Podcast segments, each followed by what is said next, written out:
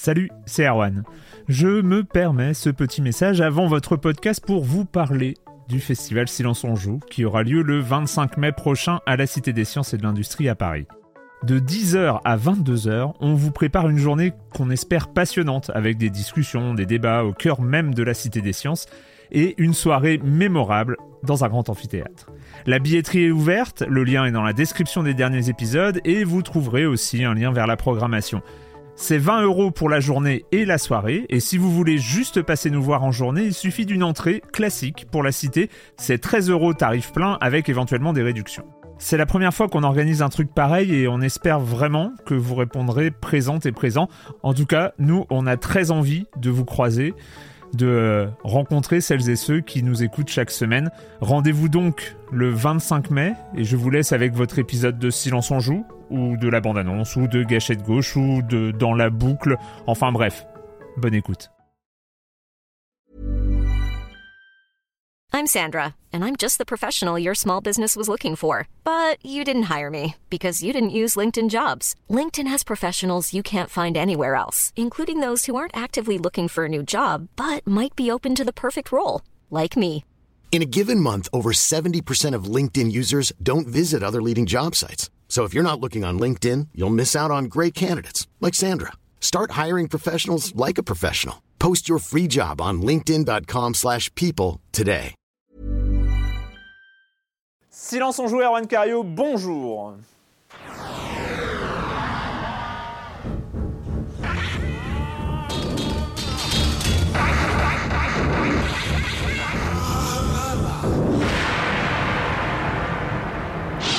Au programme cette semaine, il s'est passé quoi la semaine dernière déjà? Ouais, non, en fait au programme, de choses, ouais, hein. pas mal de choses. Ah oui, oui. Au programme cette semaine, forcément, exercice imposé. Euh, exercice imposé, c'est euh, le bilan de l'E3 qui s'est déroulé la semaine dernière à Los Angeles. Donc euh, plein, plein de choses. Mais on est dans Silence on joue. Et dans Silence on joue, on parle de jeux, on parle de maintenant aussi. Et donc on va parler de ARMS euh, sur la Switch, on va parler de Shadow Warrior 2. Hum, Je me demande ça. qui va nous en parler. Ah, C'est- dingue. Mystère. Mystère. Donc, euh, Et de Ultra Street Fighter 2 qui sort aussi sur la Switch. Euh, Mais donc euh, le gros, le gros de, ce, de, cette, é- de cette émission sera consacré à l'E3. Autant vous dire qu'il y a pas mal de... hein, on- parce qu'on garde la même durée, hein, on ne fait pas une double émission. Euh, et puis le reste du programme, vous connaissez Monsieur Fall, le, le com des coms et tout le reste. Et je commence en accueillant deux de mes chroniqueurs favoris, Franz Durupt. Bonjour Franz. Bonjour, de Libé, hein, il faut le dire. Ah oui, de Libé. De Libération. Et Patrick Helio, bonjour Patrick. Bonjour, Erwan.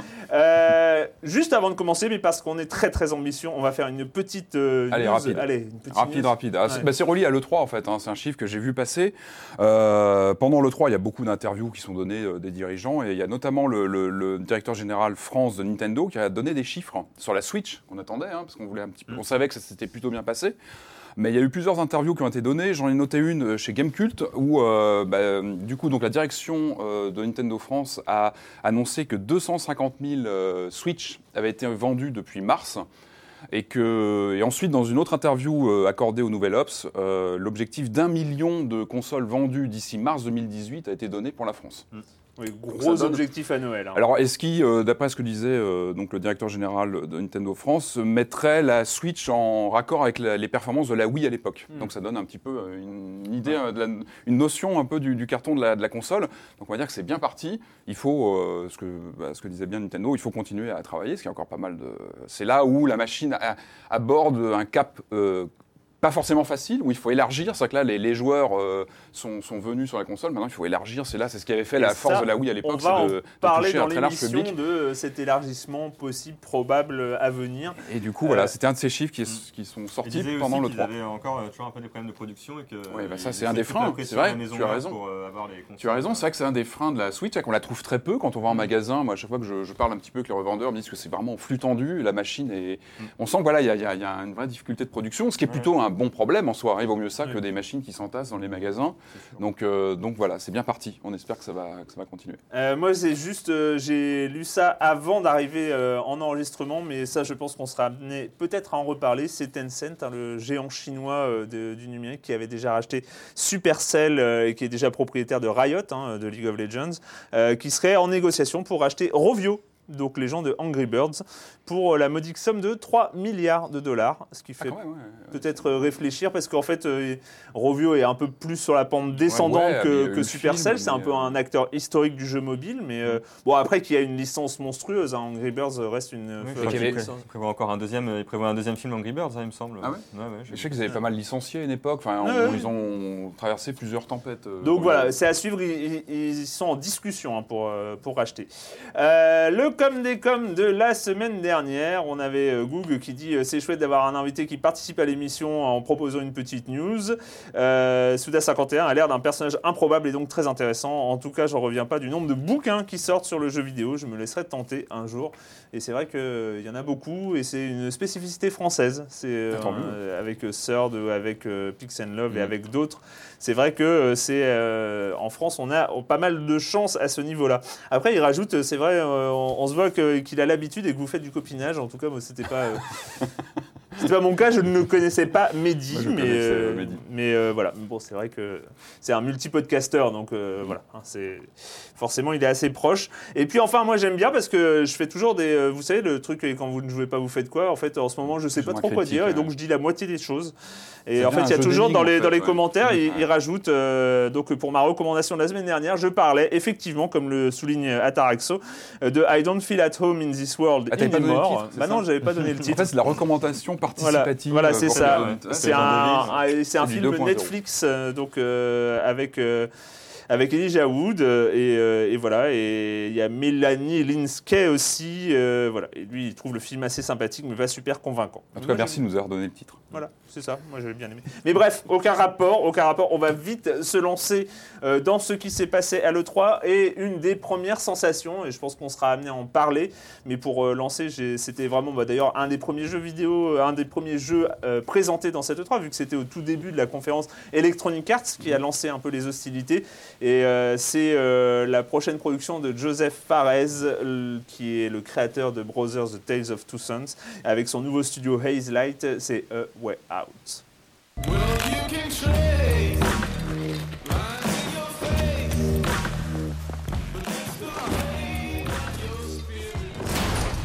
It's pitch black.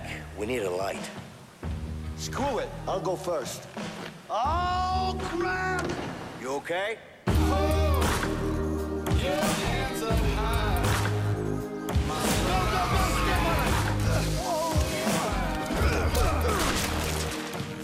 problem? Yeah, I got a problem with you. I love you, buddy. Vincent, what are you doing here? She's my daughter, too. A Way Out, euh, Joseph Fares, euh, l'homme à l'origine de la fin de Brothers The Tales of Two Sons, parce que c'est c'est vraiment le. C'est pas que la fin. Il y a- Ouais, il y mais a c'est un le, jeu le- avant. c'est le moment qu'on- qu'on- dont on se souvient Mm. en fait finalement. C'est Qui un marque, jeu, hein. c'est un jeu, c'était un jeu très court qui était euh, construit autour de, de ce climax final. Et puis euh, du gameplay avec deux sticks. hein. Ouais. On dirigeait les deux frères avec euh, chacun un stick. Et c'est vrai que c'était très très bien fichu. ouais. C'était très très bien fichu. Euh, ce qui est assez étonnant, Way Out, on peut en parler maintenant avant de, Mm. de- de faire un- quelque chose de plus global sur le 3. Mais ce qui est assez étonnant, c'est que euh, dans tout cet E3, donc, euh, qui a duré euh, quand même toute une semaine, avec, euh, parce que finalement aujourd'hui, ce qu'on appelle les conférences Mm. pré-E3 euh, sont peut-être plus importantes en termes d'annonces que, Ah, surtout quand que on est à l'E3 distance. hein. Quand Voilà. on est sur place, c'est différent. Mais Ouais. Suit à distance, les conférences, préciser que c'est capital. on n'était pas sur place. Mais donc, non. du coup, On n'était pas Du sur coup, place. C'est clair. Et euh, mais euh, donc ce premier jeu euh, présenté euh, est peut-être l'un des plus marquants. Enfin, c'est c'est quelque chose qui, euh, qui reste après euh, comme étant euh, une des sensations euh, dans, dans un E3 qui a peut-être pas eu énormément de grosses sensations. Surprise ou ou surprise. Euh, ouais, une des grosses de surprises. vraies surprises. Beaucoup de choses à dire. Mais je vois. non, mais ouais, non, non, mais il fait très envie ce jeu. Voilà, ça, ça, ça s'explique Mm. pas. Enfin, si, ça s'explique parce qu'il y a ce, phénomène de donc de jeu multijoueur à deux, écran splitté. C'est quelque chose que donc on sent qu'il y a une lignée clairement avec son précédent titre. Euh, déjà visuellement, il y a un cachet. Euh, on sent qu'il y a une, volonté vraiment de créer un univers. Et puis moi, ça fait partie de ce genre carcéral dans le jeu vidéo. C'est un genre à part entière. hein. Et c'est toujours paradoxal, c'est que c'est un genre donc qui nous où le, le challenge souvent c'est de, de- le principe c'est de donner une certaine liberté aux joueurs dans un univers fermé où justement c'est la privation de liberté par définition. Euh, on avait eu pas mal de jeux, enfin j'avais repris une liste, il y a The Great Escape dans les années 80 où pareil on était dans une prison, il fallait se libérer, mais on était libre de ses mouvements, Prisoner of War, escapiste aussi.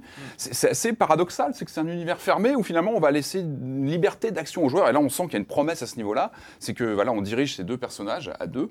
Et euh, on sent qu'il y a une vraie liberté, euh, en tout cas il y a une promesse dans ce qu'on a vu en image de, de, de s'accaparer l'action et de pouvoir euh, un peu voilà, euh, interagir à sa manière de- dans, Ouais. dans un Moi, univers moi, fermé. j'ai ressenti, euh, à, à l'inverse, bizarrement, j'ai ressenti quelque chose de ultra narratif en fait. Euh, Oui, alors justement, il y a un euh, jeu là-dessus, enfin, on, le- ouais. on le voyait dans la séquence, c'est qu'il y a un jeu même sur les caméras avec euh, une cinématique sur une partie de l'écran, mais qui est vue en temps réel, euh, jouable de l'autre côté. On sent qu'il y a une volonté de jouer avec les codes euh, des cinématiques et des mises en scène, euh, comme s'il y avait deux caméras qui filmaient un film quasiment en même temps. Ça a l'air d'être très très ambitieux, euh, et en tout cas ça fait envie. Ouais, après, moi, je crains, enfin, faudra voir, mais en tout cas, euh, je trouve que pour le moment, ça a aussi un côté un peu, euh, même dans, les, dans la bande-annonce et tout, de ce qui ressort des dialogues et de la façon dont les personnages ont l'air d'être écrits. J'ai peur que ça a un côté un peu Naughty Dog, euh, Uncharted, un peu trop appuyé. Et euh, aussi d'un point de vue. cinématique, hein, trop. euh, Ouais, et aussi d'un point de vue du. Bon, moi j'ai toujours euh, ce Uncharted 4 qui me reste en, en travers de la gorge avec euh, toutes, ces, toutes ces actions, euh, euh, enfin, où le jeu euh, brillamment et, essaie de nous faire croire qu'on fait avancer l'histoire, etc. Sauf qu'en fait, on est vraiment. Enfin, il y a des moments, il y a des sur moments où le jeu n'arrive même pas euh, à cacher qu'il est en train de nous faire faire euh, exactement ce qu'il a envie, notamment avec ces casses à roulettes euh, impossibles euh, sur lesquelles je me suis déjà énervé. J'ai pas eu Et- cette impression, moi, sur le... bah, après, on, on verra, hein, Ouais, ouais. effectivement, il faudra juger sur pièce quand on aura le jeu dans les mains, mais je, sais pas, mais j'ai eu l'impression qu'il y avait des- une recherche de mécanique, justement, avec les Ouais, deux personnages en même temps, de créer des interactions. Euh, Il y a des exemples hein, dans le trailer où on voit qu'une une situation peut être abordée de différentes façons. Moi, j'espère, en tout cas, c'est la promesse, euh, c'est ce qu'on voit, ce, ce jeu, c'est ce, ce trailer, c'est de, de pouvoir justement euh, ne pas être sur quelque chose de très guidé, Ouais, trop, trop cinématographique, mais au contraire pouvoir aborder une situation de différentes euh, façons. Et le fait d'avoir deux personnages qui se rencontrent et qui interagissent, ça peut potentiellement multiplier euh, les cas de figure, les possibilités de, de créer une situation. Ouais. Donc ça, en tout cas, C'est voilà. une belle promesse. ouais. Ouais, Belle et peut-être hein. que euh, voilà, A Way Out, euh, on en a parlé un peu longtemps parce Ouais, que il- finalement, est-ce que si il a retenu autant l'attention, parce qu'il a, il a quand même survécu entre guillemets à toutes les autres Oui, annonces qui que- sont revenues après, euh, c'est que euh, bah, il y a quelque chose de nouveau. Ouais, Euh, que- Il y a un jeu euh, avec un, quelque chose qu'on n'a jamais vu, enfin une promesse Mm. euh, inédite. Est-ce que c'est pas forcément ce qui a manqué, enfin euh, ce qu'on n'a pas vu beaucoup dans cette E3, c'est ça, c'est sachant que c'était un E3 euh, principalement sur les jeux parce que c'est pas Mhm. un E3 de matériel. Euh, bah, on va Bah, un pas petit peu avec passer- Xbox quand même. hein. Ouais. On a un peu parlé on Xbox, on un mais Oui, euh, on en enfin, a un peu rien à faire. On est, non, mais en fait, dans- on est dans un E3 particulier parce que les trois constructeurs sont dans des stades complètement différents. Mm. Euh, on a donc Sony qui est leader très largement. Il a annoncé d'ailleurs 60 millions de consoles vendues dans le monde, euh, donc ils sont, ils sont leaders avec une donc une console pro. On est dans une génération euh, 8.5, si on peut dire, de, Ouais, génération euh, améliorée d'une. C'est assez nouveau comme cas de figure d'ailleurs. Ouais, hein. On est sur une génération de consoles avec des améliorations. On a la Pro qui est sortie il y a quelques mois. Euh, là, on a donc Xbox qui enchaîne donc sur une euh, donc, feu Scorpio qui est devenu donc mi- euh, Xbox One X. Euh, moi, j'aimais bien Scorpio, mais bon, ça, c'est un peu 80. hein. Ouais, J'aimais mais bien- Dolphin aussi. Ouais, mais mais bon, exactement. voilà, mais non, mais j'aimais bien Scorpio. mais bon, bref, c'est la Xbox One X. Et puis on a Nintendo qui, donc, lui, euh, surfe sur le, le carton, comme on parlait du lancement de la Switch, qui a encore beaucoup de choses à prouver, mais en tout cas, il y a une bonne dynamique, mais qui vient de sortir. C'est une nouvelle machine. Donc, euh, ils sont tous les trois dans des cas de figure assez différents. Chacun son Euh, agenda maintenant. hein. et, et finalement, voilà, c'est c'est vrai qu'on était dans un, dans un E3 où finalement chacun était dans un, un emplacement, un cas de figure différent. Et du coup, voilà, ce qui fait qu'on n'a pas eu une, une dynamique commune. Euh, On sentait qu'il y avait des, voilà, des, des, des cas de figure assez différents en termes de hardware en tout cas. C'était chacun dans son couloir, quoi. Il n'y avait pas de, un peu ça, ouais, il y avait ouais. pas de, pas de, Complètement. pas de surenchérissement euh, des uns Mhm. par rapport aux autres. euh. Mais euh, euh, d'une manière générale, parce que c'était un E3, bah, c'est- sur. euh, quand même, il y, a- y y une histoire de cycle aussi de, de, de consoles. C'était un E3, donc sans grosse annonce matérielle. Euh, on se souvient que, quand même, les années précédentes, il y avait le PSVR, euh, il y Ouais. avait euh, euh, la Switch, il y avait euh, le. Enfin, il y avait, y avait une. Pas mal, Ouais. pas mal d'annonces matérielles. Là, on est concentré sur les jeux. Mhm. Et en même temps, euh, je sais pas, il y a une sorte de, de- de- d'impression post-3 euh, où euh, finalement on, est quand même sur une lancée précédente. De, de continuation, beaucoup de, de, de continuation de ce qui a été- déjà été fait, de euh, validation des annonces précédentes, beaucoup de, très gros budgets quand même. euh, Alors, on sent que, ouais, je pense que les, les- bah, les budgets de production euh, sont euh, en évolution constante. On sent qu'il y a une prise de risque quand même limitée hein, chez, les, chez les gros éditeurs. On sent, que, euh, on sent que, bah, comme je disais, on est sur une génération 8.5, mais on est quand même sur une génération 8 qui commence à dater un petit peu. Les machines, ont, enfin, les, les premières générations de cette génération 8, elles ont maintenant 3-4 ans. Donc on est sur une courbe. Euh, bah, voilà, c'est une machine, c'est une génération arrivée à maturité, malgré ces, évolutions pro ou euh, X. Euh, voilà, on sent que les, machines sont bien maîtrisées technologiquement. Enfin, on a des très belles choses en, termes de, réalisation, vraiment. Je trouve qu'il y a des très très beaux jeux qui s'annoncent. Euh, maintenant, oui, on sent qu'il y a une prise de risque mesurée. Mais Que- moi, alors moi, c'était assez rigolo parce que évidemment, quand on n'est pas à l'E3, on, on est face à une sorte de, de déferlement euh, de vidéos. hein. oui, Euh, c'est dans tous les sens. Mais c'est ce hein, d'interviews, quelques d'entretiens, de euh, vidéos, d'images de jeux. Et moi, je sais qu'il y a beaucoup de moments où j'ai cliqué sur un lien avec une impression euh, encore, enfin, euh, tu sais, euh, encore un truc de méca où on tire, encore un. FPS, encore un, même même du côté des indés, j'ai envie de dire, euh, encore un Metroidvania, encore un, Mhm. enfin, encore ce- ce- cette espèce de graphisme comme ça, de, Ouais. euh, où il y avait il y avait peu de choses qui me donnaient envie finalement de continuer la vidéo. Bon, je l'ai fait par acquis de conscience euh, très souvent, mais euh, mais avec euh, une, une sentiment ah oui, Bah, pro- on propose on reste là-dessus en fait. hein, C'est Bah, il y a eu peu de surprises chez Sony. Il y a eu des bonnes choses, mais pas de surprises quasiment. On était, c'est des titres qu'on connaissait, euh, qu'on Ouais, avait déjà limite, vu euh, venir. ouais, La plus grosse surprise, c'est à la limite le remake de Shadow of the Colossus. Quoi. Oui, oui. Ce qui était, veut dire beaucoup, déjà. Oui, Bah, ouais, voilà, on c'est est sur du, sur du remake complètement. Mhm.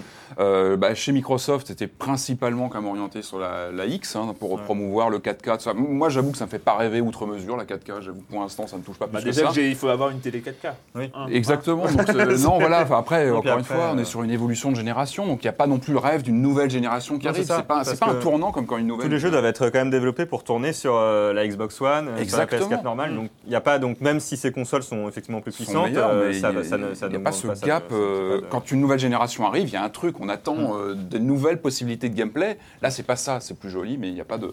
Non, encore une fois, c'est Nintendo. Moi, je trouve que le, le Mario Odyssey, il, il a, il a volé la vedette cette année. Je trouve que vraiment la, la vidéo.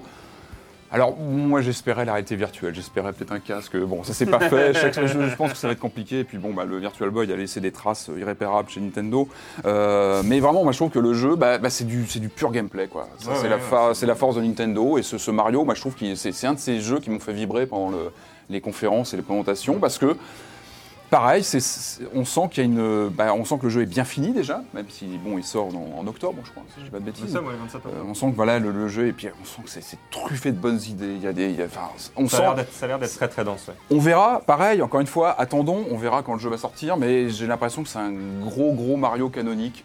Euh, Moi, Oui. il m'a- il m'a fait pas mal penser au Mario 64 avec ses mondes ouverts, ses, puis des idées dans tous les il fait sens. un peu quoi. penser, je trouve, qu'il fait un peu penser au Zelda, Breath of the Oui, Wild. c'est vrai, ouais, Parce qu'en fait, complètement. il a ce côté visiblement de, euh, on se retrouve dans des dans des grands univers, donc évidemment, on ne sera pas à la même échelle que, que dans Bien Zelda, sûr. hein, mais il faut pas, il faut pas. avec Mario, euh, mais, euh, mais truffé de petits trucs euh, parce que visiblement il faut récolter des, des, des- des- des lunes et euh, donc on peut les trouver euh, en, euh, en- je sais pas en, en- parce que donc l'originalité de gameplay de ce Mario hein, c'est qu'on découvre qu'il a une Casquette. casquette euh, Ouais. qui peut prendre le contrôle d'autres personnages donc euh, ça Alors, ça pose plein de questions sur la réalité de Mario est-ce que final, est-ce que c'est la casquette qui contrôle Mario depuis Ouais. le début de Ouais. l'histoire Est-ce ce qu'il serait possédé par une Ouais. entité euh, donc, pas, il y a beaucoup de théories du coup qui commencent à émerger. Mais euh, c'est Ah, vrai que du coup, le fait de pouvoir, euh, avec cette casquette, euh, prendre le contrôle de, de plein de personnages, du coup, ça débloque des situations. Voilà, il me faisait des démos dans un désert euh, où on peut prendre le contrôle d'un personnage de pierre euh, qui a vu, la ouais. possibilité de de- de- de- d'afficher des plateformes invisibles. Les plateformes invisibles dans Mario, euh, ça c'est pas nouveau, mais portes, mais du coup, euh, du coup, av- avec ce personnage, après, on peut monter sur des colonnes et puis euh, suivre le chemin, et puis après l'abandonner en déshérence en haut d'une colonne. Mhm. Là, il y a l'air d'y- Enfin, et du coup, ça peut, voilà, le- la, la possibilité de trouver des lunes et des, des choses ne repose plus visiblement que sur le saut, le mécanisme du saut, le Ouais. mécanisme du. Donc voilà, ils ont ouvert complètement le complètement ouvert la- le champ des possibles en matière de, Ouais, de donc gameplay et tout. Donc c'est un Ça, peu. peut être une euh, nouvelle qu'il aura pour la, pour la bécane en tout cas. On va revenir bien. sur euh, un peu les, les- les- les jeux peut-être qui nous ont le, le plus marqué hein, euh, du- durant cette E3, mais on va aussi revenir sur les jeux qui nous marquent en ce moment. Mhm. Et on va passer à l'actualité quand même avec, euh, bah, on reste chez Nintendo, on reste sur la Switch et avec le jeu de combat Arms.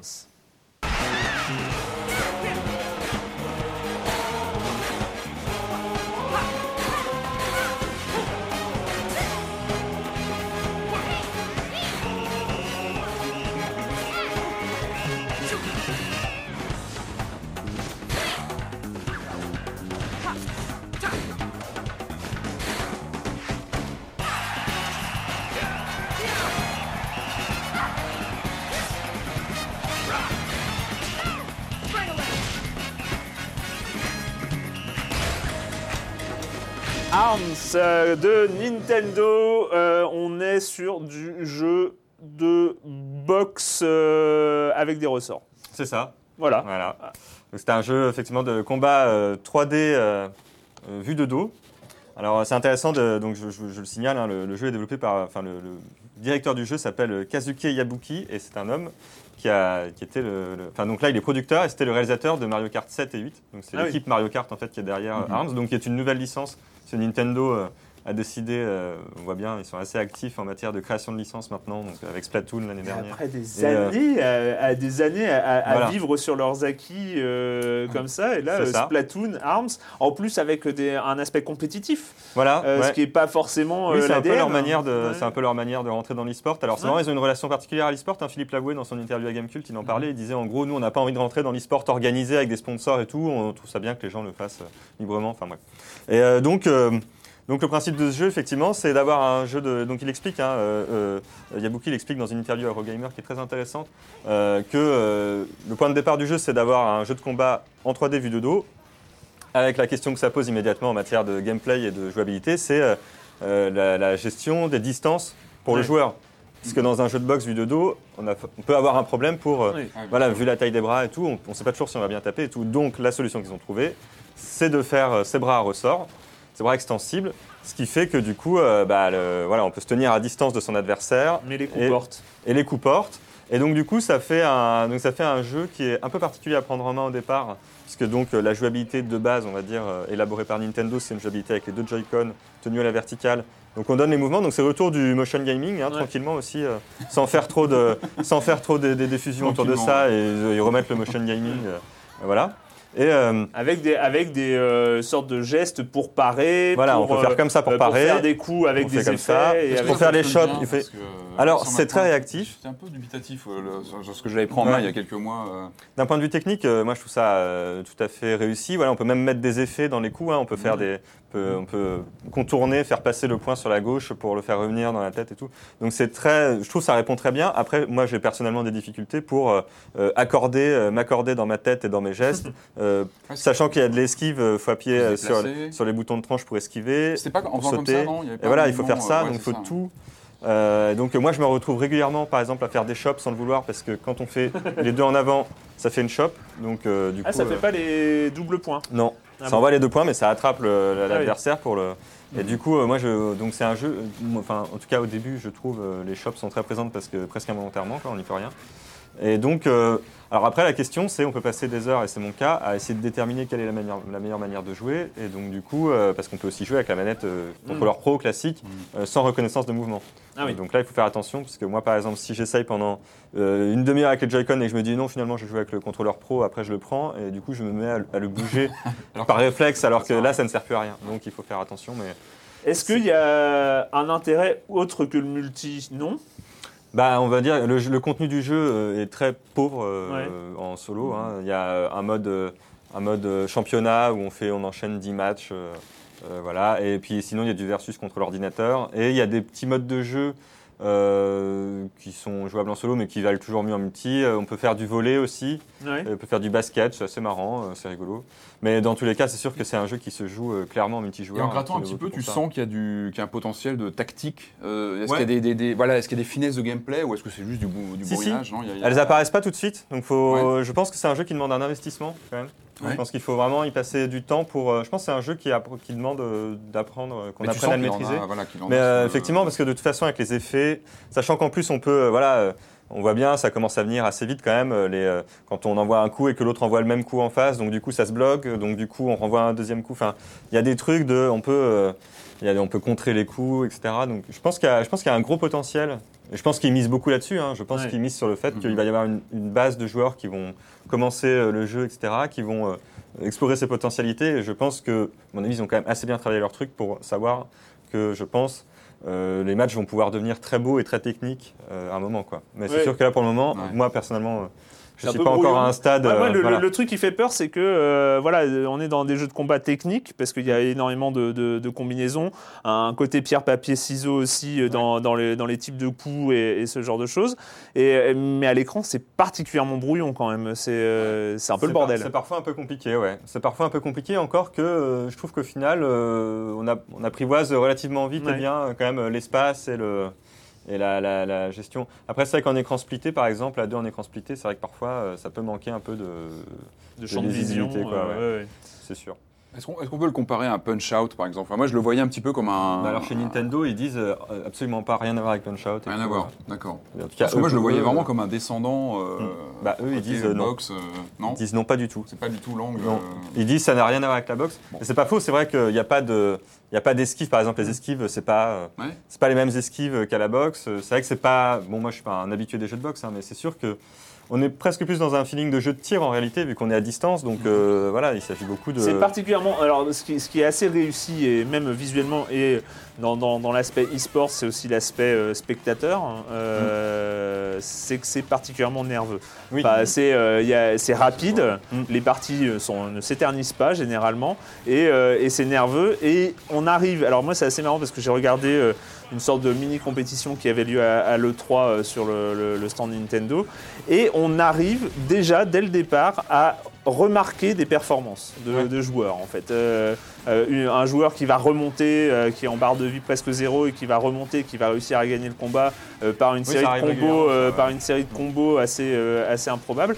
C- donc du coup, moi je trouve qu'il y a un, un très bon potentiel en fait. en- Ouais, je pense que c'est un jeu à gros potentiel. ouais. Mais, faut, disons que si on l'achète euh, en se disant euh, cool, un jeu de combat, machin, il faut s'attendre euh, à à peu près rien trouver dans les menus euh, pour Ouais. commencer. Et, euh, Mhm. et donc euh, tout, euh, tout dépend de euh, la façon dont on apprivoise le jeu et dont on s'en empare. Quoi. Arms sur la Switch et on va continuer avec euh, les jeux vidéo du moment, euh, mais euh, on va quand même recevoir Monsieur Fall, hein, parce que Monsieur Fall de TrickTrack.net et sa chronique jeux de société. Bonjour Monsieur Fall. Bonjour mon cher Arwan, cette semaine je vous propose de jeter des dés, mais pas n'importe quel dé. Des dés que vous aurez customisés grâce à Dice Forge. Dice Forge est un jeu signé Régis Bonsey, c'est un jeu pour 2 à 4 joueurs à partir de 10 ans, pour des parties qui vont durer environ 45 minutes et c'est édité en français par Libellude. Libellude, oui, c'est Dixit. Régis Bonsey, c'est le patron de Libellude. Ceci n'est pas son premier jeu. Régis Bonsey est un amateur de jeux hum, à l'allemande avec des ressources et d'intelligence pure à l'intérieur. Donc Dice Force est un jeu de cet acabit, mais c'est à partir de 10 ans. Et il y a des dés à l'intérieur. Eh oui, donc c'est très accessible. Et ce n'est pas un jeu de pur moule, non, vous allez voir. L'idée globale lui est venue quand il s'est euh, adonné à ces jeux sortis il y a quelques années sous la bannière Lego. Lego proposait des jeux de société avec des dés à customiser. Il a vu ça, c'était à peine exploité, voire très mal exploité par Lego. Il s'est dit, il y a un truc à faire, et avec Dice Forge, il a fait un truc absolument extraordinaire avec un jeu avec des cartes à combo, des ressources et des dés à customiser. C'est un jeu d'intelligence pure, accessible à tous. Vous allez devoir gérer un petit plateau que vous avez devant vous, faire l'acquisition de ressources qui vont vous permettre d'acheter des cartes, qui vont vous permettre de customiser vos dés, c'est-à-dire d'élaborer une stratégie en fonction de ce qui est en train de se passer chez vous, chez les autres, pour transformer le hasard, vous allez optimiser les phases de vos dés. Vous avez un petit clip dessus, tac, vous, une- vous retirez une phase du dé, vous en collez une autre à la place, une différente qui va transformer cette histoire de chance en hasard en un truc super cool pour vous. Dice Forge, c'est une petite merveille, tout le monde en parle actuellement, ça, c'est un- une sensation qu'on ne connaissait pas jusque-là, ou, si peu, très peu, et Régis Bonsey produit une petite merveille qui attire tout le monde. C'est Dice Forge. C'est pour 2 à 4 joueurs à partir de 10 ans pour des parties qui durent environ 45 minutes, des tonnes et des tonnes de choses à faire, un renouvellement absolument incroyable, et tout ça pour 40 euros prix maximum conseillé. Cette Dice Forge. Et. Oui, oui, oui, euh, je suis en short. Ce qui ne m'empêche pas de vous dire à la semaine prochaine. À la semaine prochaine, Monsieur Fall de TrickTrack.net et TrickTrack.tv et No Life maintenant aussi, parce que Monsieur Fall est sur No Life. Voilà, c'est fou. Le reste, euh, le reste de l'actualité. Ah bah oui, bah oui, il faut en parler. Il faut en parler de ce jeu. On a, alors on avait parlé du premier il y a 5 ans, quelque Oh, chose comme ça, dans oui, Silence on joue. ouais, hein. Vous pouvez ans, ouais. retrouver les archives euh, sur les internets. Et le numéro 2 est arrivé sur PC à la fin de Euh, l'année dernière ouais, et il vient tout ça, juste euh, de débarquer. Mais de quoi parle-t-on? Je parle de numéro 1, de numéro 2. On parle de Shadow Warrior 2.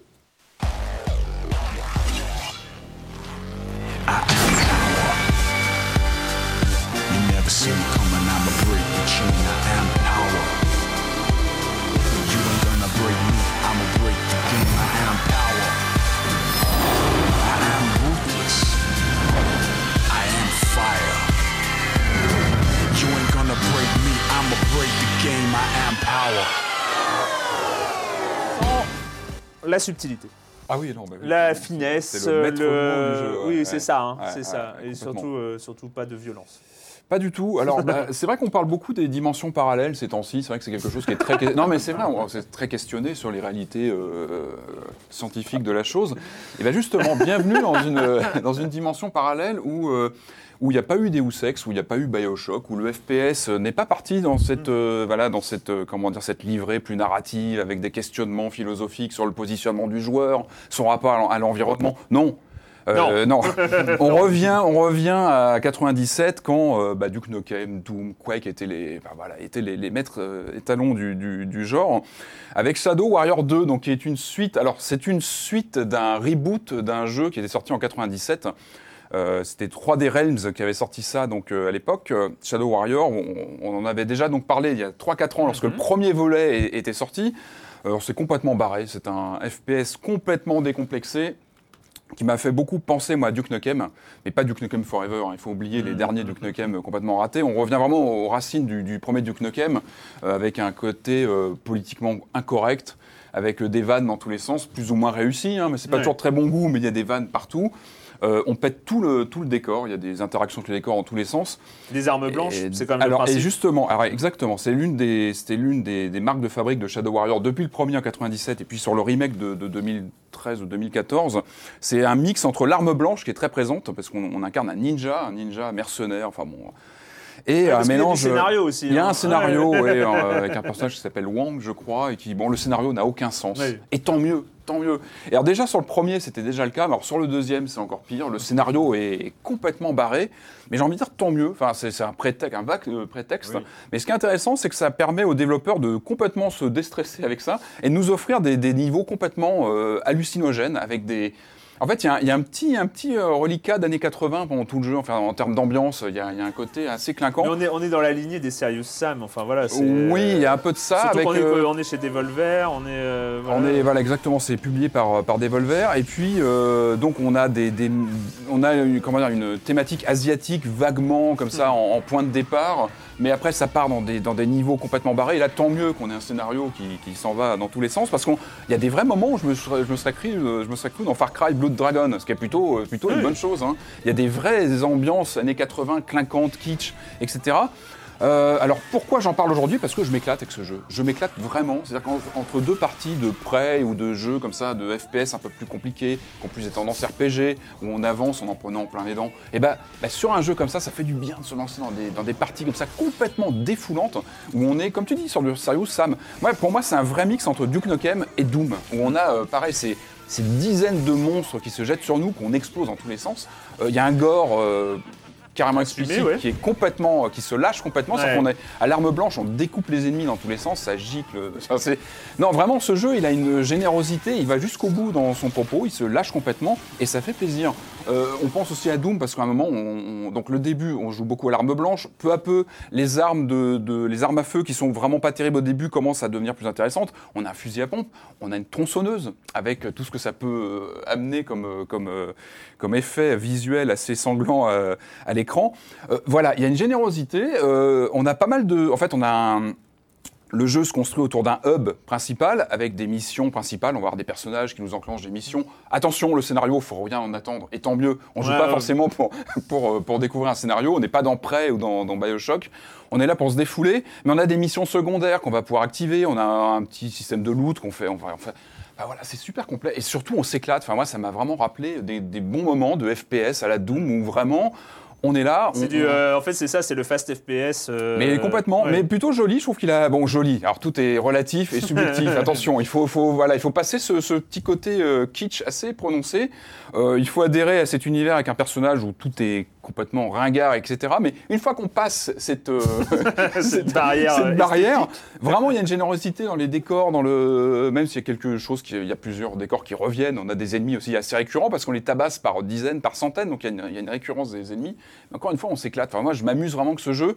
Il y a des petites interactions plutôt intéressantes avec les décors, des choses qui explosent. Donc il y a des effets comme ça de, de, de dominos sur des, des éléments explosifs du décor. Donc vraiment, on peut s'amuser. Puis il y a des boss dans tous les sens. Et voilà, c'est généreux. Voilà. Shadow Warrior 2 qui vient donc d'arriver sur Il vient tout Xbox One et PS4 C'est ça, il était sorti il y a quelques avoir temps euh, sur PC, ensanglanté et les PC bien, à la fin de l'année dernière. Ça marche plutôt bien, donc c'est une bonne chose. Donc euh, voilà, moi je recommande pour ceux qui veulent se, se lâcher entre deux, deux parties de jeu un petit peu plus évoluées en termes de, de narration. Un nouveau retour euh, d'un titre historique et d'un genre. euh, voilà, on revient aussi, hein, on, on oublie finalement les, les- Proust, les- les évolutions récentes et on revient aux bases. Ça vient de sortir sur Switch. C'est Ultra Street Fighter 2. Ultra Street Fighter 2, the final challenger. Round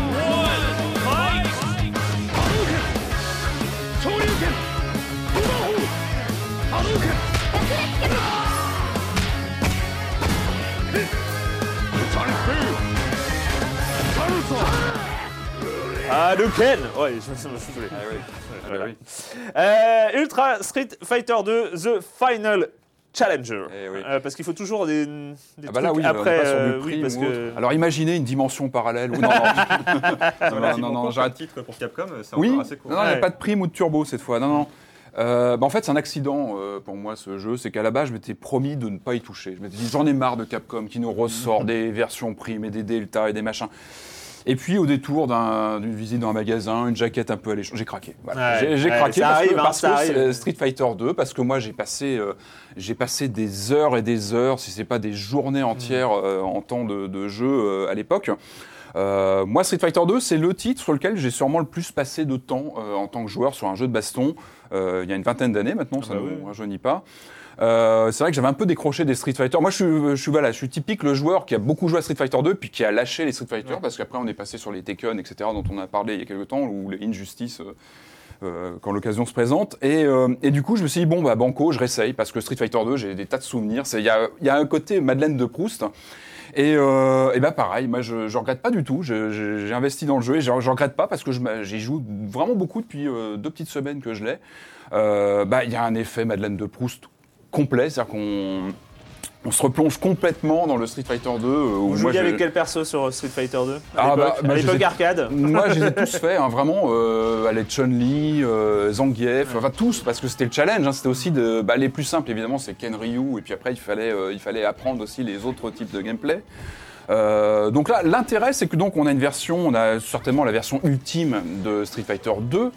Euh, qui, euh, bah, qui nous permet d'avoir les, prince- tous les personnages et deux petits nouveaux. Euh, on a euh, euh, Violent Ken et Evil Ryu qui, je crois, venaient de version alpha, étaient euh, bon.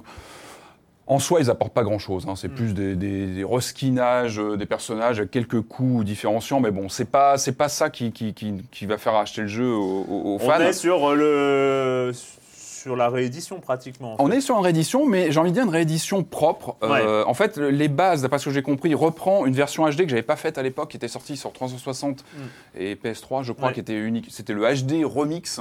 Euh, qui était sorti donc en démat uniquement, que j'avais pas fait à l'époque, hein, et qui, je crois pas, bon, alors je l'ai oublié. Euh, c'est- la base de cette version, mais alors ce qui fait plaisir évidemment, c'est qu'on a, le version, on a la version rétro, et oui. ça c'est bien parce que c'est pas toujours, c'est pas toujours euh, Hmm. au programme, donc c'est-à-dire qu'on on va dans les menus, hop, on peut remettre euh, les sons rétro et les visuels rétro. Alors, on peut faire un mix, avoir ou les nouveaux visuels et les sons rétro, ou euh, bon inversé. Ah ouais. Donc ça c'est plutôt bien foutu. Euh, ça se fait pas en temps réel pendant les matchs. hein. On n'est pas dans un Monkey Island ou avec une touche. Mais bon, Ouais. c'est pas grave. On peut quand même choisir son son sa- son mode de représentation. Donc ça c'est bien. Il y a pas mal de modes de jeu. Il y a des modes arcade où on refait les scénarios parce qu'il y a des scénarios dans Street Fighter. Euh, il y a les modes euh, entraînement. Il y a des modes un petit peu inutiles où on est deux contre un ou un contre deux avec l'ordinateur. Bon tout ça c'est C'est bien, mais bon, euh, il y a surtout du online. Moi, j'ai pas mal joué en, en mode online euh, avec d'autres joueurs. Euh, ça marche plutôt bien. Il y a quelques lags. Parfois, ça dépend en fait de la localisation de l'autre joueur, si on n'est pas loin, s'il est dans d'autres pays ou. Mais ça marche plutôt bien. Franchement, puis le service est gratuit est en ligne pour l'instant, donc on peut pas trop Pour critiquer. euh, Franchement, ça marche plutôt, plutôt bien. Voilà la question que je me pose forcément sur un jeu comme ça, qui, moi qui suis nul en Street Fighter, c'est par exemple euh, si je me lance dans le online sur Street Fighter 2, est-ce que je vais pas tout de suite tomber sur euh, des têtes Alors, alors ce qui est plutôt, ce qui est plutôt bien fichu, c'est que, alors justement, le, le mode online est plutôt bien fait, parce qu'il y a plusieurs critères. On peut choisir le niveau, euh, avoir des joueurs à peu près du même niveau que soi. Euh, on peut justement choisir de, de- de- rencontrer des joueurs avec les, je crois qu'on peut même choisir des handicaps à peu près pareil, des, des- se mettre d'accord sur des personnages qu'on choisit. Mm. C'est plutôt bien fichu, c'est-à-dire qu'on peut sélectionner pas mal de choses comme ça. Euh, bah, le mieux, c'est de passer par le solo hein, quand on débute sur un Street Fighter 2. c'est de- voilà, se- Ouais. Mais euh, de toute façon, Et le- d'avoir des amis. Hein, voilà, aussi nuls que nous. c'est Ça, c'est c'est pas mieux mal. voilà, pour avoir une courbe d'apprentissage, mais Street Ouais. Fighter 2, c'est tellement la base quand on le relance. Et là, moi, ce qui m'a plu, c'est que je me suis un peu replongé, j'ai revu un peu le HD Remix, qui était donc sorti il y a 10 ans, j'ai revu des vidéos où visiblement il y avait eu pas mal de, re- de relookage des personnages dans les menus, etc. Là, non, on est vraiment revenu sur les looks euh, du Super Street Fighter 2 de l'époque, du Street Fighter 2 Turbo, mais c'est sur lui que j'ai le plus euh, pratiqué. On a vraiment un souci de revenir à- à- aux visuels originaux. Alors donc, on a les visuels euh, On va pas, d'époque. on va, on va pas s'éterniser. hein, et puis on a cette version donc, remasterisée avec des visuels qui sont plutôt pas mal foutus en HD. Euh, certains personnages passent mieux que d'autres parce que bon, bah, il y a quand même un redessinage, euh, un relookage qui peut qu'on peut aimer ou pas. Mais globalement, moi je trouve que ça le fait pas mal et, et encore une fois, c'est très agréable à jouer. Euh, on a aussi une galerie, euh, un mode galerie qui est bien fichu. Et je crois d'après ce que j'ai compris, c'est un, un artbook euh, japonais qui est complètement euh, introuvable aujourd'hui, qui est complètement scanné. On peut zoomer, il y a des très beaux visuels dedans. Euh, par contre, il y a une blague dans cette, euh, dans cette réédition Street Fighter 2. C'est un mode euh, en motion gaming. qui- ah, ça ne marche pas du tout. C'est le mode ado euh, où, il, faut- euh, euh, où il faut prendre les. Ça ne marche pas. Ça, ça, faut, faut- faut pas voilà, il faut oublier. On c'est peut pas une- faire des Hadoken comme ça. Ah si, mais ça marche pas. Enfin, Ah oui, c'est- ça pas. Ouais, vraiment. C'est, oui, mais bon, c'est, vraiment une plaisanterie. Et puis il manque aussi les, les- les passages où on cassait les voitures, tout ça. moi, ouais, Ah bon pas ouais, moi, je les ai pas vus. hein, donc, Oh. bah, ils y sont pas. Ah oui, non, ça c'est. Ça, ça, bon, Ah oui, non, moi, ça, j'aimais bien. ça, c'est euh, bon, bah, je les ai pas trouvés en tout cas. hein. Ah ouais, non, je, je suis contre. Mais bon, vraiment, moi, je, j'ai, j'ai beaucoup joué, hein, mine de rien. Une heure tous les soirs, comme ça, de temps en temps, en arcade, euh, en, en online, ça marche bien. Et Allez, régale. on va revenir. Voilà. On va revenir. En à- 2017, retour en 2017. En 2017 à l'E3. Et l'E3 est aussi fait pour euh, faire rêver les joueurs, pour euh, les faire espérer, pour les faire euh, les projeter peut-être un peu loin dans l'avenir, hein, euh, Ah, pas forcément. à- une, une chronique. à- pas forcément à, des, à, à une réalité de jeu qui Mm. va sortir dans les mois qui viennent, mais à un jeu qui va arriver lointainement. Je pense que vous savez euh, Ah oui. de quel jeu je veux parler, euh, parce que c'est vrai que euh, cette bande-annonce, voilà, qui euh, va nous, nous parle d'un jeu euh, lointain, parce qu'on, euh, voilà, il est au tout début. Pas daté, je crois. Euh, mais la bande-annonce a fait sensation. C'est bien sûr Beyond Mhm. Good and Evil 2.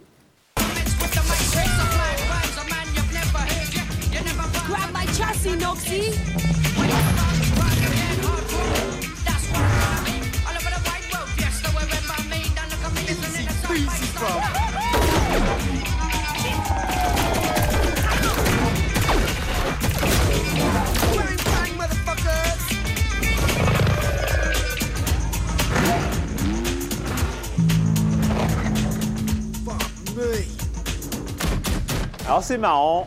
Avec euh, maintenant, c'est vrai que c'est- ça devient rare hein, les, euh, les présentations avec une cinématique. En fait, euh, tout le monde, euh, tout le monde à le 3 euh, fait. Il y a la petite annotation. euh, cette euh, cette présentation tourne avec le moteur du jeu, euh, in-game, développement, machin, euh, ouais. version en développement.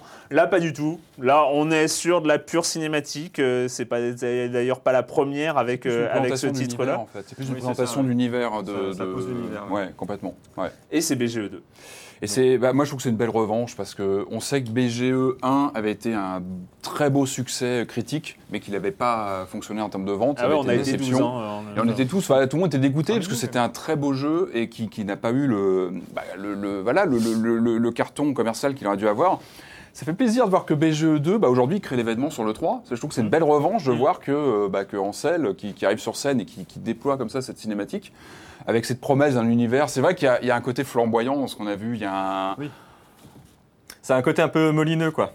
C'est un peu comme. euh, c'est Ah, pas, c'est pas pour leur euh, porter la poisse, mais euh, C'est euh, non mais c'est vrai que d'un c'est point pas de vue- molineux, quand même. Non non bien sûr non mais ce que je veux dire c'est dans le sens Oui, c'est cette promesse c'est l'éternel retour de la promesse du jeu euh, où euh, il y aura tout tout va être Mhm. gigantesque Mm. euh, on pourra tout faire euh, l'histoire va être euh, démente on va pouvoir parce que donc ce qu'ils expliquent quand même hein, c'est que on va pouvoir explorer une galaxie Mhm. donc bon ils promettent pas autant de planètes que dans No Man's Sky forcément mais quand même une galaxie visiblement ils ont commencé à modéliser de plusieurs planètes c'est donc c'est vrai que le développement est à peu près au niveau zéro hein, pour le moment c'est ce qu'ils disent hein. ils ont présenté On a des vu démos techniques en porte close à l'E3 C'est pas pour tout de suite du tout. d'a- d'avoir impressionné les journalistes qui les ont vus, mais bon. Et donc, mais par contre, ils disent une galaxie à explorer, mais avec un scénario qui va nous mener, euh, machin, et donc ils disent, euh, ça, ça va faire un peu comme euh, une- un guide de voyage, un, une- un- voilà, un voyage, euh, oui, un- une visite guidée, un voyage Un peu comme le guidé premier. Le premier, il y avait Ouais, déjà ouais. une sensation de monde ouvert à l'époque, alors que bon, on était aux prémices vraiment de ce, Ouais, ouais. ce genre. Le- encore, truc avait qui- bon. peut quand même faire espérer, c'est le premier. C'est le premier Ouais, qui était sûr, c'est la euh, base, 2003, euh, 2003 hein, quand même, ça Mm. fait euh, ça fait un sacré 15 paquet de temps. Euh, et et c'était ultra novateur. C'était, euh, on était, euh, enfin. Bah, en termes de narration et puis de, ouais, de, de monde semi-ouvert, enfin de- Ouais. d'ampleur d'un monde créé. Et puis là, oui, bah, puis de multiplicité de- du gameplay. Il y avait des, Oui, c'est vrai. des, des courses de véhicules, il y avait de l'infiltration, il y avait du qui était combat, il y avait, euh, une pas mal. il y a- il y avait personnalité, euh, euh, les, les, les, les animaux à prendre en photo. Il y a- on était en C'est vrai que 2003.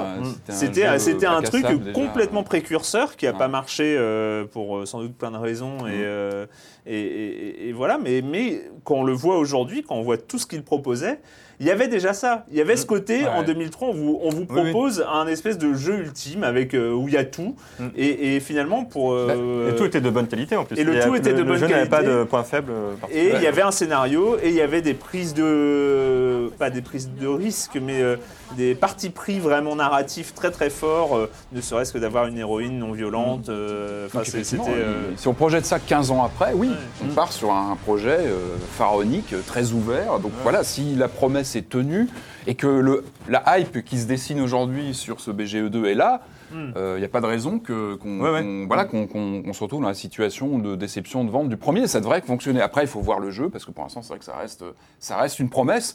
Tout comme on a eu chez Nintendo, hein, le, le Metroid Prime Ah oui. 4, pareil. où, Bon là, on a eu là on a eu qu'un logo. C'est vrai qu'il y, a eu- il y a eu des annonces comme ça sur, euh, sur cette E3 où.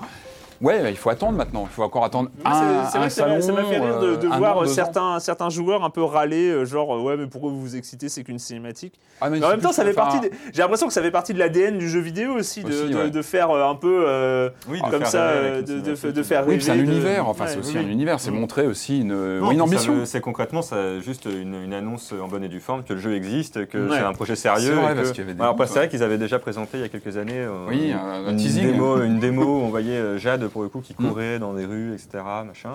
Mais bon, là, visiblement, le truc a l'air d'être vraiment sur les rails pour de bon. euh, on travaille depuis euh, plusieurs années. Il y a un programme, je crois, de, de, de- de Voilà. tests. Enfin, il y a des choses qui sont lancées, ça, ça bouge. Donc ça, c'est- Ouais. c'est plutôt bien. Puis c'est vrai que ça a raflé, ça a raflé la vedette euh, sur le 3. C'est vrai que la conf du 8 était, était réussie parce qu'il y a eu pas mal d'événements comme ça. euh, Tiens, allez, on va, on va, on va pas faire, on, va pas faire de- du chronologique. Hein, ça, ça- on va pas refaire toutes les confs euh, Non, une à mais de c'est vrai hein. que c'est vrai que, euh, alors moi je sais pas, je sais pas si c'est un, un- un problème que j'ai moi avec les conférences d'Ubisoft, mais j'ai trouvé que celle-là a été particulièrement réussie. Mhm. Euh, il y a eu quand même plusieurs propositions euh, qui sont. Ah, il y a euh, Miyamoto qui, qui est Bah, y a le- oui, il y a c'est vrai le- que il y a quand l'entrée en matière était forte. Il y a quand même le coup, le, le tour de force, lapin crétin Mario, euh, qui est quand même le jeu dont tout le monde se moquait il y a deux semaines, Ouais, et qui qui, en fait, de euh, plutôt, qui en fait a l'air d'être quand même très réussi. Déjà visuellement, je Mm. trouve qu'il est très joli vrai, et ouais. il est très.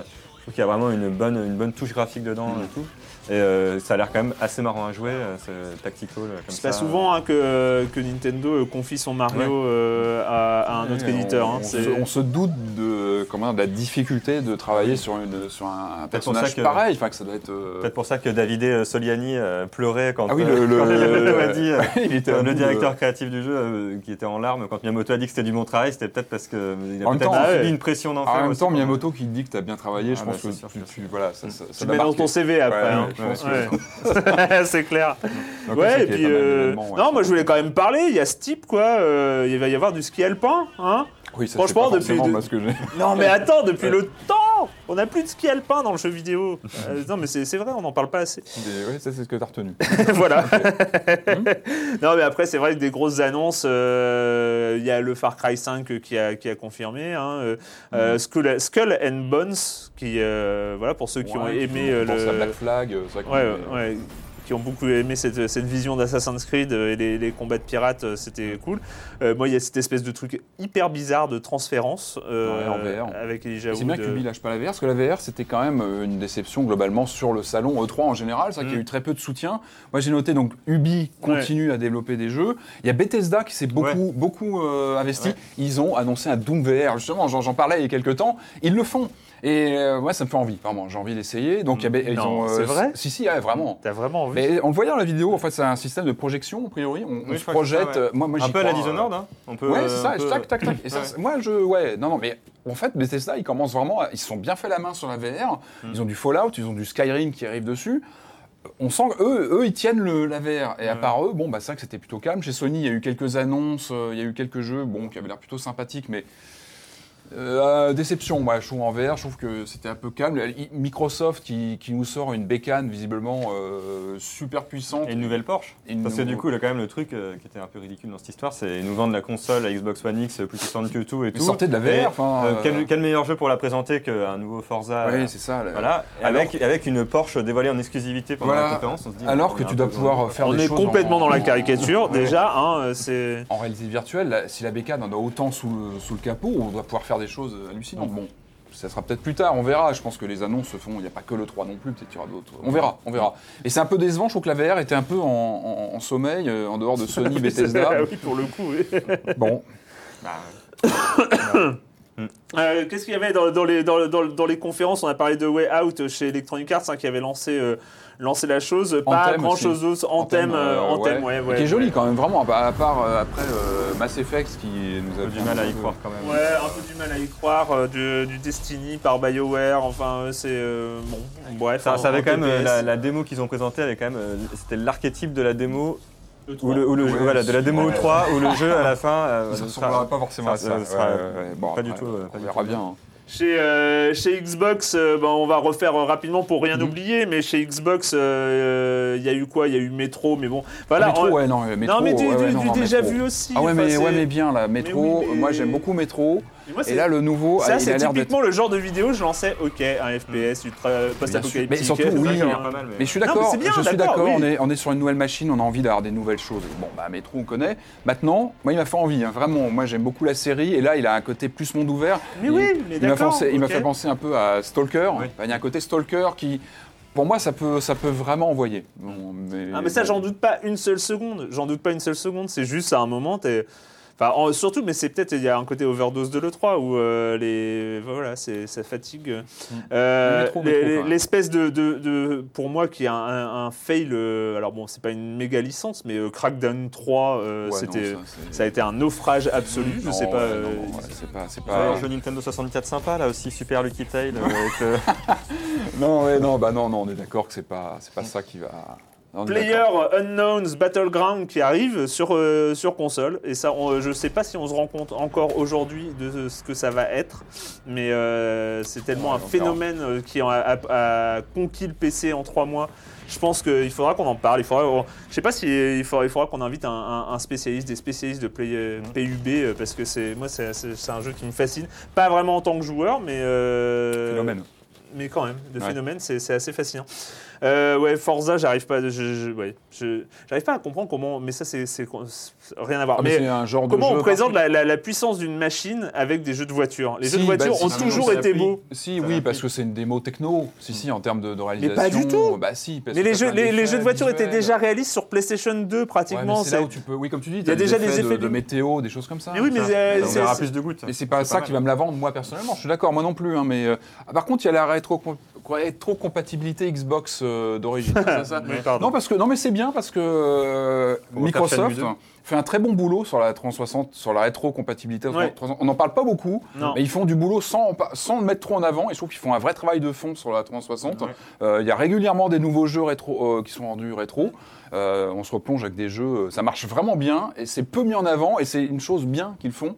Et là, du coup, l'ouverture à la Xbox 1, c'est très bien parce qu'il y a des- jeux comme KOTOR, etc. C'est bien s'ils sont rendus compatibles avec euh, la One. Kotor. Bah ouais, Oui, et, eux, ils le font, ça, et gratos. C'est bien. il paraît une fois qu'on a a les eu, jeux, euh, et ils le font gratuitement, et ça, c'est que- vraiment bien. Ouais, il y a Wolfenstein 2. hein, euh, Ouais. Ça pareil, enfin, Non mais ça a l'air Ouais, bien. oui, ça a oui, l'air bien. non, ouais, c'est C'est une. aussi une euh, grosse, euh, c'est surtout une grosse euh, cinématique pour poser l'ambiance. Ouais, pour, euh, plus que.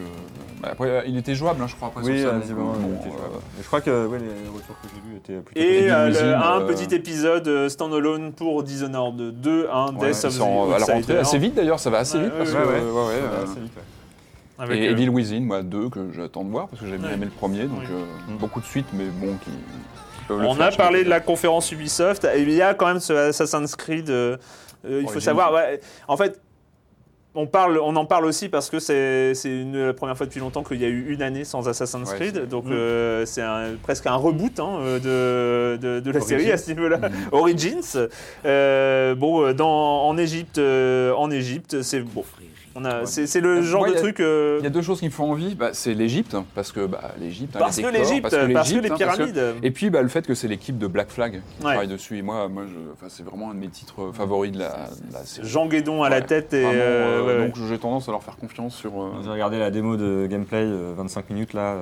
Je me suis dit, ça, ça avait l'air. Bon, déjà, visiblement, le personnage continue de grimper sur les murs sans qu'on lui ait demandé, alors qu'on veut le faire passer par une fenêtre, euh, déjà. Et, euh, Mais c'est pas grave, euh, franchement, arrête de juger je me comme dis, ça. après Zelda, c'est quand même compliqué. Euh, Il y a un moment, il grimpe sur une montagne, très bien. Et après, moi, j'arrive en haut d'une montagne dans un jeu. Maintenant, j'ai tout de suite envie de sortir une toile et de descendre. Et là, il fallait qu'il descende euh, Ah, étage oui. par étage la montagne. Et je me suis dit, franchement, moi, je lâche la. Je pense que la manette me tombe des mains au bout de 3 minutes si je me retrouve dans cette situation. Ah ouais, Il ça, faut un delta. Est-ce qu'ils avaient des Zelda. deltaplanes en Égypte ancienne? C'est Ah, ça le écoute, J'en sais problème. rien, mais en tout cas, Ça, euh, dans. Ouais. Euh, la conférence PlayStation qui normalement, alors moi je me rappelle peut-être les deux trois derniers E3, on- à Alors, chaque on fois c'était euh, on non mais assommé. Sony a, a assommé le machin. ouais là c'est un, un- euh, oui. Euh, voilà. non il y a mais, Days euh, Gone, Days Gone, euh, c'est ouais, qui- qui sorte de, envie, de ouais, remix entre euh, The Last of Us et Ouais, puis. ça sent pas euh, la grosse originalité quand même, hein, ce jeu. Non, mais propre. Enfin, c'est Ouais, pas original, fait dans son genre, mais ouais. il y a un, je pense qu'il peut faire son effet. bizarrement.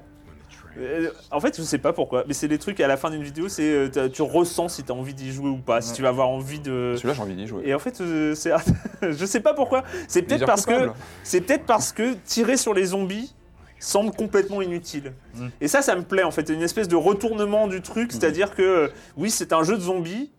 Mais ça sert à rien de tirer dessus, ils sont trop nombreux, ils sont trop. euh, à voilà, la- horde est la menace extérieure, Mm. Euh, où il faut faire avec, mais finalement le reste. Ou même le- s'en servir, hein, il y a un passage Voilà. où ils abattent un grillage pour, euh, Ouais. pour faire venir les zombies. En fait, éliminer en, les en fait, la Ouais, horde de zombies le- devient un élément de l'environnement, et c'est là où finalement c'est peut-être le, truc ouais. le plus proche Sur les flux de, de, zombies, en de fait, The hein. Walking Dead, enfin de, de- de cette réflexion de, de, de la place de l'être humain dans un monde post-apocalyptique façon zombie. Je trouve qu'il y a quelque chose d'intéressant. Après, voilà, c'est peut-être. C'est euh, pas pour tout de suite, je crois, c'est 2018. Enfin, il y a Oui. beaucoup de jeux qui sont sur, euh, sur l'année prochaine. hein, qui sont pas- et Spider-Man quand même, parce que bon, depuis. Oui, alors Spider-Man était assez. euh, c'est marrant. Alors là, pour le coup, euh, ça a l'air d'être vraiment euh, niveau combat, euh, infiltration, une ressuscité totale des Batman. ah ouais, avec euh, des, tonnes de, des, des tonnes de QTE euh, Mais ça marche bien. à la fin. euh, Et euh, même en même temps, le jeu, je trouve, a un, un gros charme visuel. Il est beau, euh, ouais, il est beau. Il est très très beau. euh, euh, J'aime beaucoup, c'est très coloré. C'est très. Et je pensais qu'il sortirait autour du film, mais pas du tout en fait. Euh, C'est 2018 Il aussi, faut- je crois, hein, donc c'est pas pour tout de suite. Je regardais, mais euh, bon, on va, on arrivait, vu qu'on a déjà fait Nintendo, c'est vrai qu'on on, on arrive à faire le tour, mais il faut qu'on parle quand même de, de D3, quoi. Ouais. Et de. Rocket League sur Switch. Et de Rocket League sur Ah Switch. oui, Alors, ça, on parle de, de Rocket League ou de D3 euh, Oui. c'est... Comme vous voulez. Non, Rocket Ouais, League, ça va vite. hein, c'est pour dire que Rocket League sortira sur Switch et que c'est un, c'est un, c'est un rêve qui se réalise euh, pour moi déjà. Ouais, ouais. Et euh, non, mais je pense que c'est, un- je pense que c'est, je pense que c'est une très bonne annonce parce que c'est typiquement un jeu. Je pense que la Switch a typiquement besoin de ce genre de jeu. Ouais. C'est un jeu qui aurait pu Ah, être conçu par Nintendo déjà à la base Oui. dans son Mhm. principe. hein. Et je pense que la Switch a vraiment besoin de ce genre de jeux euh, qui sont vraiment des jeux où les gens consacrent des centaines d'heures à ça, ont envie d'y jouer tout le temps. Ah, mais mais typiquement sur ce- on voilà. sent qu'ils consolident vraiment leur, leur line-up. hein, C'est Ouais, entre Mm. le Mario, euh, ce, titre-là Ouais, qui est très stratégique. ouais. Mm. Et qui va être cross-platform. C'était une des tendances aussi, on a vu ça sur le 3. Donc il y a lui, il y a Minecraft, où on va voir des, joueurs, donc euh, Xbox One, euh, Steam et euh, Switch qui vont se retrouver. A priori, PlayStation n'est pas encore entré dans le jeu, ils veulent Ah, pas pour veulent- l'instant. pas, comprend pas Peut-être qu'il y a des négociations, on verra bien, mais c'est bien. Je trouve que c'est bien ce genre de concept de jeu où les joueurs vont de différentes euh, obédiences matérielles vont se retrouver. Je trouve que c'est une bonne chose. Ça rend ces jeux universels et, euh, Et encore une fois, ça amène une dynamique sur des titres de, comme ça où on va, on va rencontrer des joueurs, on va créer des choses dans Minecraft et les partager entre euh, différentes machines. Je trouve que c'est- bien.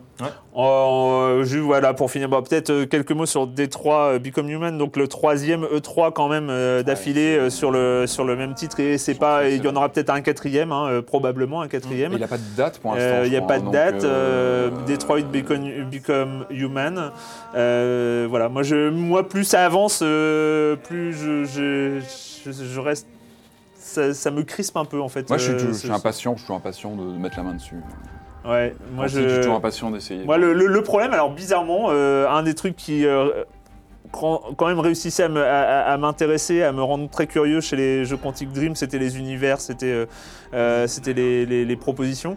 Et là, plus ça avance, plus celui-là me semble euh, déjà vu. En fait, euh, un espèce de euh, Planète des singes euh, de- Blade Runner, en fait, euh, enfin ce un espèce de mix entre Planète des singes et Blade Runner, avec euh, avec du Recordsville autour, euh, façon euh, l'intelligence artificielle va tous, euh, va tous nous... Je sais pas, je, je, je commence à être très très dubitatif. Autant l'année dernière, il y avait des choses que j'avais trouvées intéressantes dans, dans les images proposées. Cette année, je, je sais pas. Non, encore une fois, on est, on est sur de la, la pure euh, supposition. Est-ce que vous avez vu autre chose euh, sur euh, qu'est-ce que c'est vrai qu'on a fait le tour, mais euh, Je pense qu'on c'est- peut signaler. euh, Ah, le retour de Metroid en 2D aussi sur 3DS. quand Oui, même. ça a un l'air épisode très qui a l'air très sympa. Je n'ai pas, pas bien compris si c'est un remake du Metroid 2. euh, De Game Boy, ouais, Ouais. c'est une reprise. Pas bien compris, mais en tout cas, il a les- l'air bien Les cool. amiibo qui ont l'air pas Ouais. mal du tout. Il y a plein d'amiibo qui arrivent. Il faut signaler aussi pour l'avenir euh, commercial de la Switch l'importance de l'annonce euh, du Pokémon euh, Ouais. RPG. euh, donc, euh, Ah, de ce qu'on et ça, comprend- et ça, on est ce qu'on comprend. Moi, j'aime bien parce qu'on est le- dans le pur E3, c'est-à-dire genre la phrase. La phrase. La phrase. Pas une c'est image, pas hyper- une vidéo. hyper importante parce qu'ils disent Core RPG Pokémon, donc ça veut dire. c'est- bah, voilà, En c'est gros, on comprend, ça va être genre la série va continuer sur Switch, donc ça veut dire. euh, Ça va basculer, quoi. La bascule ça va, ça basculer, donc ça ouais. fait de la Switch définitivement. euh, Ça confirme, on le savait, enfin, c'est- portable, c'est un euh, secret de voilà. Polichinelle, mais c'est confirmé, c'est acté. Voilà. Et c'est vrai que c'est, encore une Et, fois, ça euh, contribue à. voilà. Mais c'est normal, enfin, Nintendo, il est en lancement de sa console, Ouais, ouais, bien contrairement aux deux autres constructeurs qui sont plus sur euh, voilà, un élargissement enfin, de, de, leur, euh, de, leur- de- de leurs audiences. Là, on est, Nintendo, il est en train vraiment d'essayer de, de- voilà, de faire grossir le, Ouais, ouais. le, le buzz sur sa console. hein. On a vu des premières images de, enfin des, des- des- du- des premières grosses scènes de gameplay de vampires hein, de Dontnod Ouais. euh, qui euh, ouais, a l'air plutôt cool. Bah, le sujet est. Ouais. est À propos de. Dontnod, il y a le Life is Strange euh, préquel de Life is Strange qui a été annoncé pour août, trois Ouais. épisodes euh, qui sont développés par un, Par un autre studio, studio, ouais. un studio américain qui avait développé des Cool Borders, notamment. Ah oui, je- Ouais. d'accord. Euh, Ah, c'est le nom de, c'est ouais, étrange, ouais. c'est le nom de Idle Minds, ou je ne sais, ouais, un truc comme ça, et euh, donc préquel euh, qui se passe trois ans avant, avec euh, Avec Chloé, donc euh, voilà, avec avec, Chloé et, autour de euh, son personnage de et Chloé. l'autre personnage qui avait disparu dans Rachel la- Amber. et, et Rachel, voilà, c'est Donc ça. euh, la- la- l'actrice qui jouait Chloé dans Life is Strange, donc là c'est impliqué dans l'écriture de son personnage et tout. Donc euh, là, il y a- visiblement il n'y a pas du tout d'Ontnod à l'écriture. Ouais. J'imagine qu'ils doivent un peu euh, peut-être regarder quand même. voilà. Bah, il y a euh, les premières images hein, qui sont sorties et on reste dans cette ambi- il y a cette ambiance là, cette ambiance adolescente, un peu euh, voilà, c'est- Alors faudra voir comment ils font, puisque là du coup euh, il n'y aura pas de pouvoir de remonter dans le temps hein, a priori. ça, on va être moins dans le fantastique a priori. Euh, voilà, bon bah c'était un espèce de bilan un peu euh, un peu fouillis, mais euh, on a fait un peu le point sur euh, ce que ce qu'on a retenu de de cette E3 à Los Angeles. Euh, J'avoue, moi il y avait 12 minutes aussi de Luis Antonio qui a bossé sur euh, la partie artistique de The Witness, Euh, mais bon le, c'est- ce sera lointain, on aura l'occasion d'en reparler. Beaucoup de choses lointaines hein, sur ces deux trois. Ouais. C'est vrai qu'il y Ouais. a beaucoup de projections euh, 2018, voire euh, plus loin. Mm. C'est Bah, quand même un- Beyond Good and Evil, euh, 2025. hein. Oui, ça, je pense qu'on n'a pas. ouais. C'est ça. Il y a beaucoup, il y a beaucoup de, de perspectives à long terme Ouais. cette année. C'est le but, hein. Oui, c'est ça. On le sait. Non, c'est mais le but. particulièrement. je trouve. Ouais, c'est vrai. Euh, bon, on a fini avec euh, les jeux vidéo et la question rituelle, chers amis. Et, euh, les- quand vous ne jouez pas, vous faites quoi, France Mais moi peu de choses en ce moment, euh, donc euh, je vais dire que je suis en train de lire euh, Doctor Sleep de Stephen King. Ah, euh. Voilà, j'aime bien Stephen King, je connais, je connais, j'ai pas encore lu beaucoup de Stephen King et donc du coup je les prends un peu comme comme ça vient quoi. Donc là j'ai pris celui-ci, qui est plutôt donc c'est la suite de, de Shining. hein. Voilà, le même Mm. personnage qui est alcoolique euh, 20 ans après Shining. Euh, et voilà, euh, visiblement il y a une histoire de secte ou je ne sais quoi, donc j'ai peur que ce soit un peu saoulant ça. On va voir. En tout cas ça, ça reste, euh, pour le moment en tout cas de suivre le personnage de Daniel Torrance euh, 20 ans après Shining, c'est déjà bien intéressant en soi. Donc euh, Patrick Alors moi, je suis allé au cinéma, je suis allé voir La Momie. Euh, la Ah, Momie. c'est gênant là. Et ouais, et alors, euh, bah, c'est compliqué. C'est très compliqué parce que. Bah non, mais ça, en fait, c'est- ça, ça va pas le faire, en fait. Non, parce que. le- Non, mais. mais, euh, non, Ah, mais je c'est- non, je mais- sons que tu, tu rêves d'être pas trop méchant, c'est ça euh, Non, mais c'est dommage parce que le problème, c'est qu'Universal a quasiment créé le, le film d'horreur, on va dire moderne, dans les années 30, avec les Dracula, avec euh, la momie, avec l'homme invisible, etc. Euh, une lignée, voilà, une lignée de films qui, qui ont été fondateurs, qui ont été vraiment très importants. Et euh, là, donc, le, le groupe lance ce qu'il appelle le Dark Universe. C'est une sorte de reboot un petit peu de toutes ces créatures, etc. Euh, là, il commence avec la momie, mais ça va, va pas le faire en fait. Ça va pas le faire du tout parce que c'est- du bruit, du brouhaha pendant, deux heures dans tous les sens. Il y a Tom Cruise qui, euh, mais bon, Tom Cruise, je, je comprends pas pourquoi il a été casté dans le rôle du héros. Le problème de la momie, c'est que le personnage principal de la momie doit être la momie pour moi. Et là, malheureusement, bah, c'est Tom Cruise qui accapare tout le, comme d'habitude, euh, l'écran. Remettez la momie avec Karloff. Je sais que c'est un film en noir et blanc qui date un petit peu, mais remettez la, ne serait-ce que la scène où, il apparaît pour la première fois en momie, où un personnage perd la tête devant lui, se met à crier. Il y a une, terreur. Enfin, Boris Karloff dans ce rôle, il est incroyable. Et euh, bon, voilà. Donc euh, le Dark Universe, donc je crois qu'il y a eu le Dracula Untold euh, qui a été sorti il y a quelques années, pareil, qui c'est pas gagné, c'est pas gagné. Je crois qu'il y a Johnny Depp qui est sur un projet, il y a un Frankenstein qui arrive. Ouais, euh, un, ils font un remake de La fiancée de Frankenstein. Par euh, euh, Bill Condon. Mais c'est pareil, La euh, fiancée de Frankenstein, c'est un chef-d'œuvre absolu. Et- c'est là, là, c'est vraiment oui, c'est un des- chef-d'œuvre total. enfin voilà, c'est un film auquel. Mais là, là, c'est- enfin, cette momie. Euh, le, enfin, le film, moi, c'était presque un, un passe, enfin, comme un passe-temps un peu, un peu, un peu coupable. Et c'est la fin qui est, la, la fin, elle est, elle est, waouh, waouh, waouh, c'est pas possible, quoi. D'accord. Donc c'est bah, le Dark Universe, bon courage. hein. Ouais, moi là, ouais, je, je vais passer. J'aurais pu parler d'un livre pour enfants à base de poires géantes, mais euh, comme d'habitude, je me rappelle pas du titre, donc euh, je prépare. Mais non, mais j'arrive pas à, à- préparer. Non, c'est l'histoire de, de- dans une île. Le maire a été a disparu sur euh, l'île mystérieuse où poussent des poires géantes, et c'est c'est- très bien. Voilà. Avec- avec- c'est un livre pour enfants, hein, si, vous, si vous voulez enquêter, euh, enquêter là-dessus. Euh, voilà, c'est fini pour cette semaine. Merci à tous les deux. Ah, merci. Et nous, on se retrouve euh, la semaine prochaine euh, sur euh, nos lives, sur Libération et sur les internets. Ciao.